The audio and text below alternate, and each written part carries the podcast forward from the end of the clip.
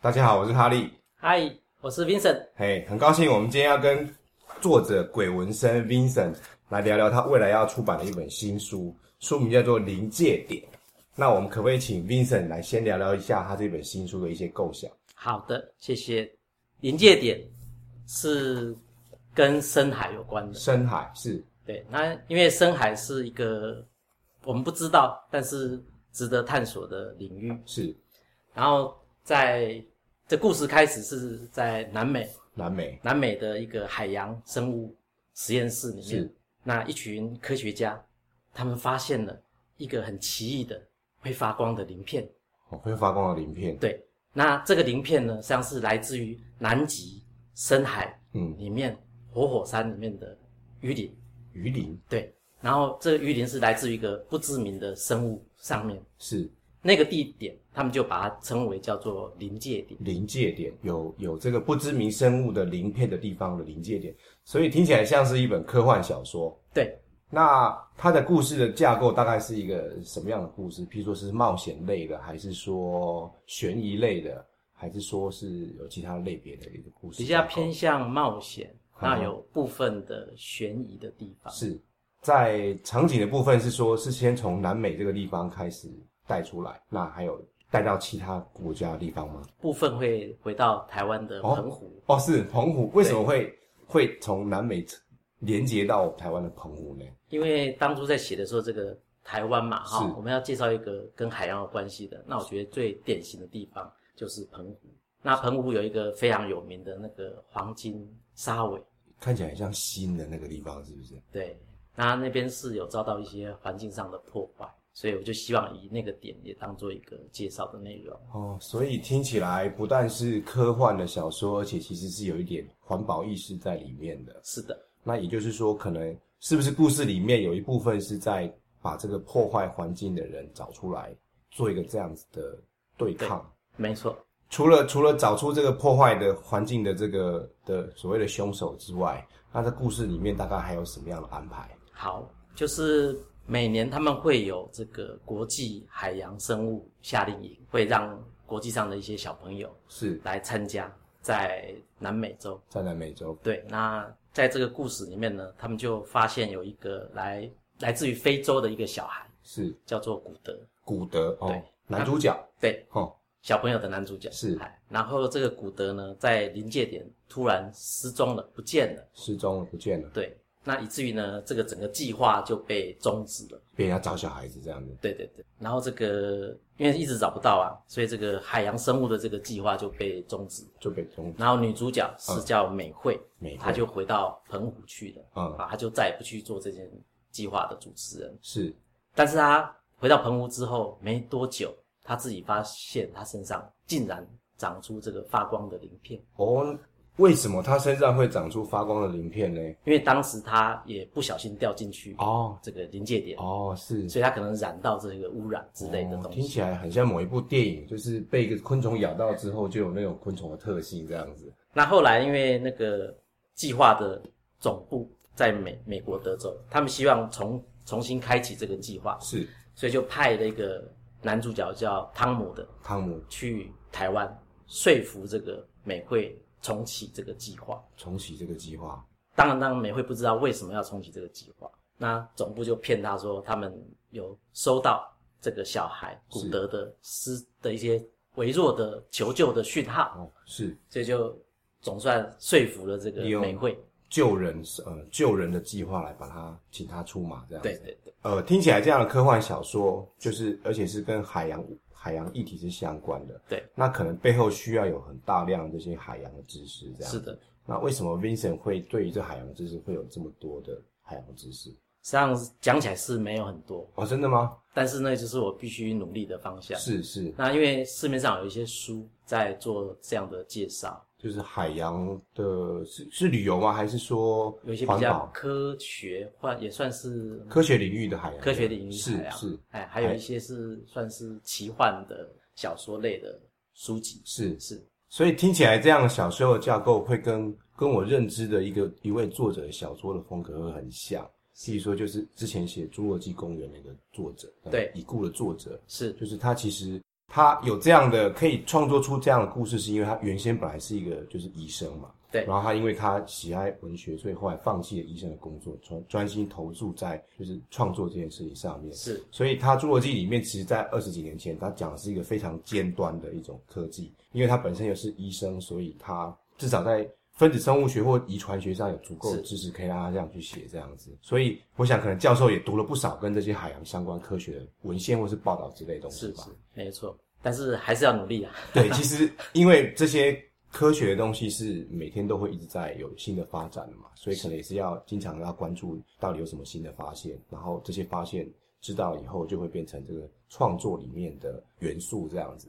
Vincent 的笔名是叫做鬼纹身，为什么不是叫鬼上身？为什么你要叫 Vincent 呢？嗯，这个很好的问题，是我还从没想，从来没想过还可以叫鬼上身。啊 像我自己的英文名字是本来就叫哦， Vincent，、就叫 Vincent。那为什么会叫 Vincent 呢？是来自于说我高中时代哈、嗯，非常喜欢念一些英文的东西，是包括我们的英文老师就是教我们念一些西洋歌啊，还有一些诗词，所以我们也念了很多那个泰戈尔诗集。那其中这个 Vincent 这个歌上是来自于那个 Vincent 这条歌，哦，有一首歌叫叫 Vincent， Vincent，对对对对对哦，那是那个 Don McLean 他所写的一是本书嘛，而且是的书呃的歌嘛哈，歌嗯对，实际上 Vincent 的这个歌上在形容那个反骨的画，反骨的话，对对哇，反骨画有一幅画就是叫星夜嘛啊，Starry Starry Night，哦，哦有有印象，有印对象，对，从这首歌我又去了解了反骨的过程，嗯我发现他也是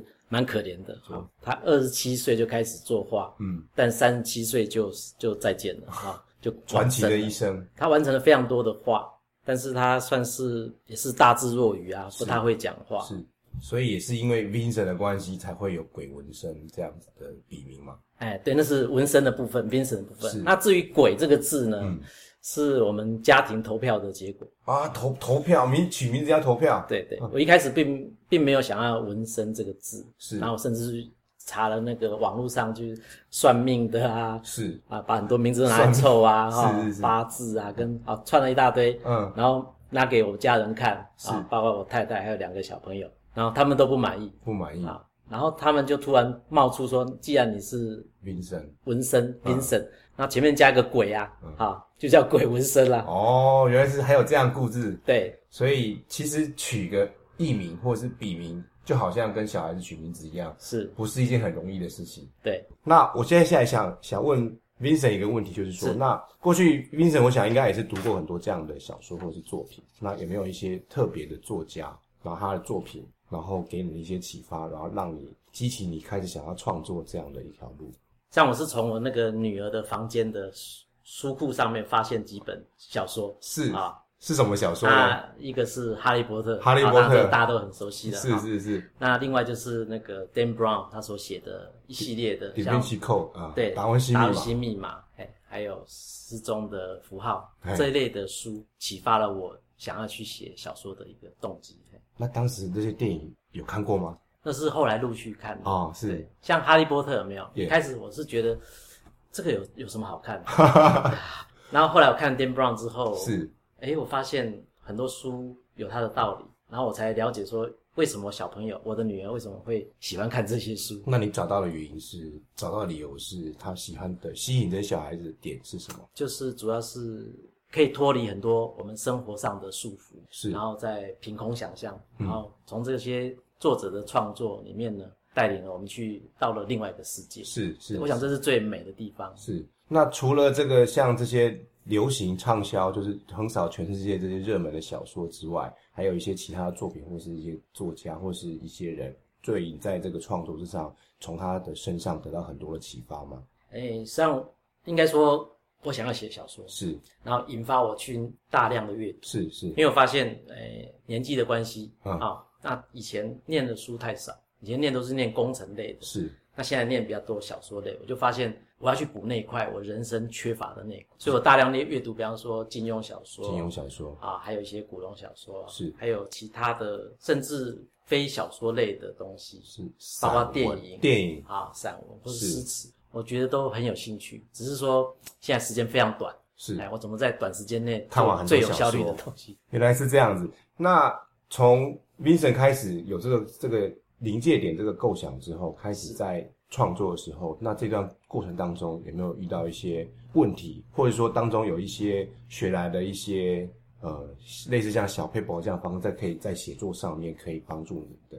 的这样子是的，地方？第一个我想应该在生活上了，是啊因为毕竟平常有工作，然后休闲时间就是生活，那有家庭嘛，所以第一个冲突应该是我在写作的时候常常会有一些其他的干扰，干扰或是不谅解，哦为什么你这样的年纪是还要去写作？哈，是因为写作并毕竟不是我的主业主业，对对对。那后来当然家人慢慢可以理解，看到我这么投入，是啊慢慢能理解我想要做的事情。是所以这部分的冲突就慢慢减少我了。会有冲突，很难理解为什么会是冲突。这写作不是利用个人的闲暇时间做的一件事情，那为什么会跟家人会有冲突？第一件事情就是，哎，怎么家里突然多了很多书啊？为什么要去买这些书呢？是多到有点定得的一关系吗？ 是是是，哦一下子哎，社区包裹就来了二十本书，哦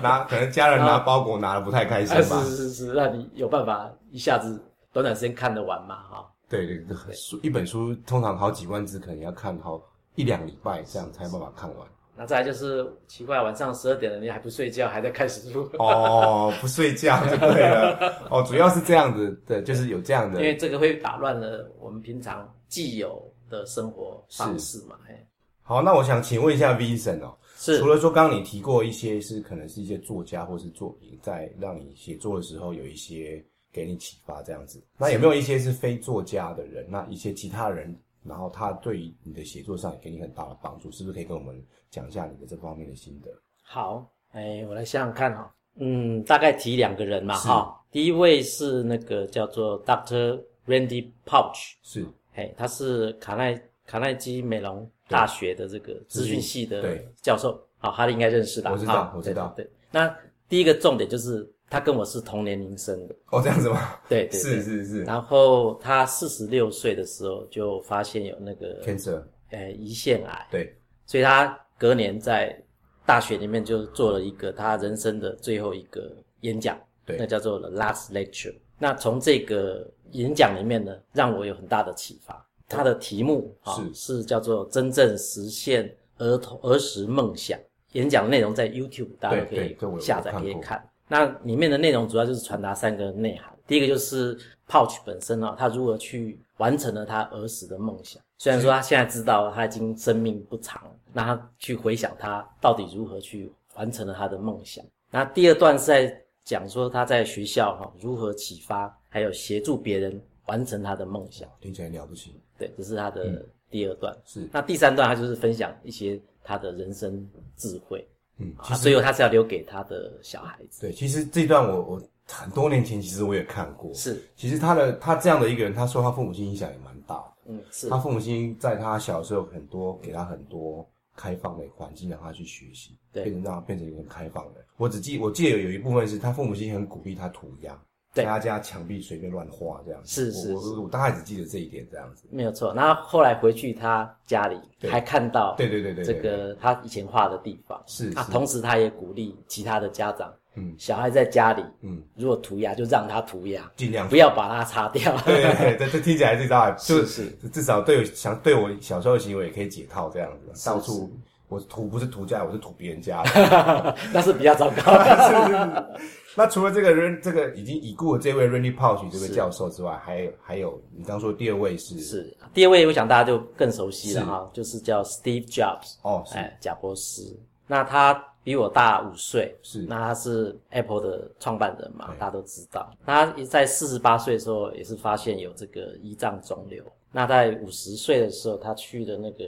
美国 Stanford 大学的这个毕业生的支持致辞 Conference 的演讲，对对。那其中那个演讲，我想在 YouTube 也可以下对载来对，看当。年很多人都这个这支影片是很红的影对片，对对，那他一样，他在内容也是分享了他人生三个故事，哎，那内内容非常精彩，是好，其中第一个部分就在讲那个很多他生活点滴、工作点滴的一些串联。那第二部分在讲说他喜欢的东西，很喜欢的事物，是但是他又失去了。好像是好像我记得好像是从书法这件事情开始带起来，是的，没错书。法和字字形这件事情对他开始哦非常喜欢美丽的书法的对东西。那第三部分就在讲死亡，那我想死亡那一块他讲的非常好，也非常感动，就是说希望每天活起。醒过来的时候都是一个新的生命啊，他很珍惜那一段。那同时他也希望鼓励大家不要受到那个教条的这个束缚，是啊，应该去做自己喜欢做的事情。所以他在那个演讲的最后一段啊，我觉得那个对我是最大的启发，就是就是 stay hungry, stay foolish，、哦，stay foolish, keep 对 hungry，对，就是我们中文翻译叫做“求知若饥”啊求，之就是很若饥渴啊嗯嗯嗯，对知识要保持饥渴的这种感觉是啊。好像要吃东西一对样，对对对，但是同时呢，也要能够能够虚怀若谷，就是好像还很笨啊，对那你希望能够能够更诚实的面对很多的新的知识才会有的吸收。更大的动力往前进，对对，让自己进步。那他很不幸就是在五十六岁往生了。二零一一年十一月、十月的时候，哇，哈利都记得很清楚，嗯因为这边扯一下题外话好了， 是那时候二零一一年的时候，他过世的时候，对大概离诺贝尔奖颁奖是很近的时候。是然后那时候诺贝尔奖发生一件第一次的事情，就是他要颁给那个人，可是还没公，已经确定要颁给某一个人的时候，是，但是要不要颁的时候他死掉了，嗯所以那时候就有个争议，就是说那要不要颁这样子？对，那后来可能一开始是不搬，后来要搬，然后最后就变成是最后是破例，变成是他是死掉还是追风，还是把那个奖还是是搬颁给他？对是对对，是这很尴尬的一个状况，因为那一周好像是在同同一周发生的事事情对对是对，是所以这个是可能这件事情是台湾人不太会注意，但是刚好我有看到，就是那时候死了两个很了不起的人，在是那一年的那一周这样子。你在创作这本书的时候，除了借由大量阅读之外，还有什么样的方式可以来帮你增加你这个创，增加你创作的这个灵感？呃，其中有一个很大因素是啊、就是后来参加了白象的